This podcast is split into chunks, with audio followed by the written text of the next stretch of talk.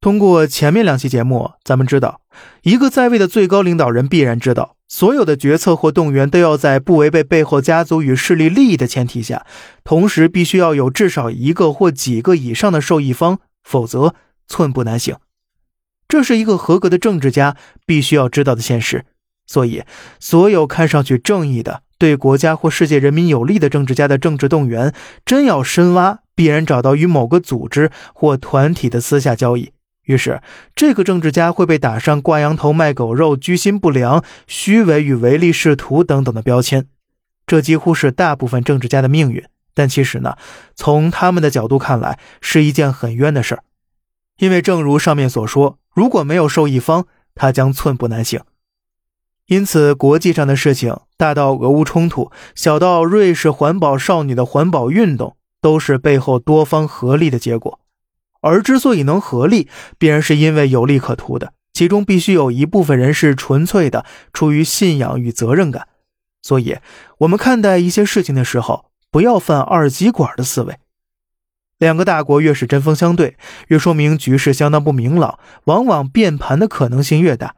首先，我们要知道，能够进入国家领导团队的人，必然是智商拔群、深谙人性与规则法律。他们都明白一个道理。那就是识时务者为俊杰，不要去打没胜算的仗，不要做无意义的牺牲，该退一步时就先退一步。而且呢，他们都有足够的信息收集与分析能力，去判断自己的胜算。这也就意味着，如果两个国家之间一国实力明显大于另一国，弱国大部分情况下会选择避免冲突；而如果两国都针锋相对，必然是两国都认为自己的实力跟对方相当，所以这说明了。两方胜算都是五五开的。结合前面的内容，有时候一国要架空另一国最高领导人的军权，很简单，就是跟那里的军阀建立利益勾结。举个例子，某国将军儿子的公司与大漂亮有紧密合作，或者说稳定的订单来源，甚至更直接的，他的公司就在大漂亮上市了。那么要策反这个将军，很简单。如果两国真打起来，那个将军会真的尽全力，而并非阳奉阴违。所以，贸易全球化与资本市场开放是个真正的双刃剑，它能让大国有更多对小国的政治操盘空间。当然了，国家顶层智囊团不会没有看到这一点。那么这种情况下，不会选择正面冲突，而全面冲突真的发生，往往意味着已经存在全方面的利益冲突了。接下来。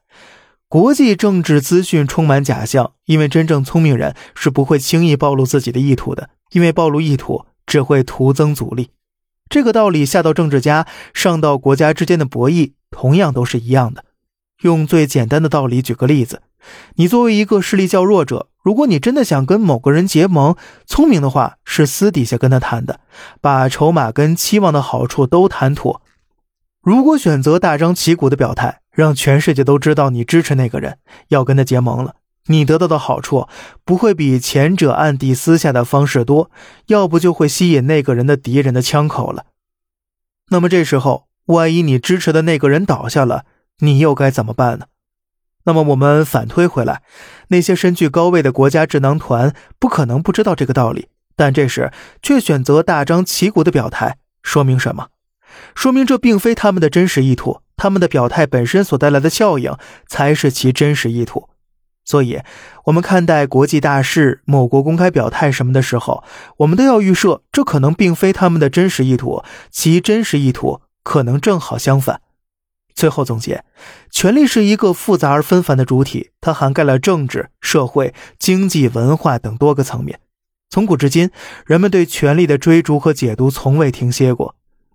然而，权力并非孤立存在，它与秩序、约束、利益等因素息息相关，形成了错综复杂的权力网络。只有通过深入了解权力的本质和其运作方式，我们才能更好地应对权力的挑战，推动社会的公正与发展。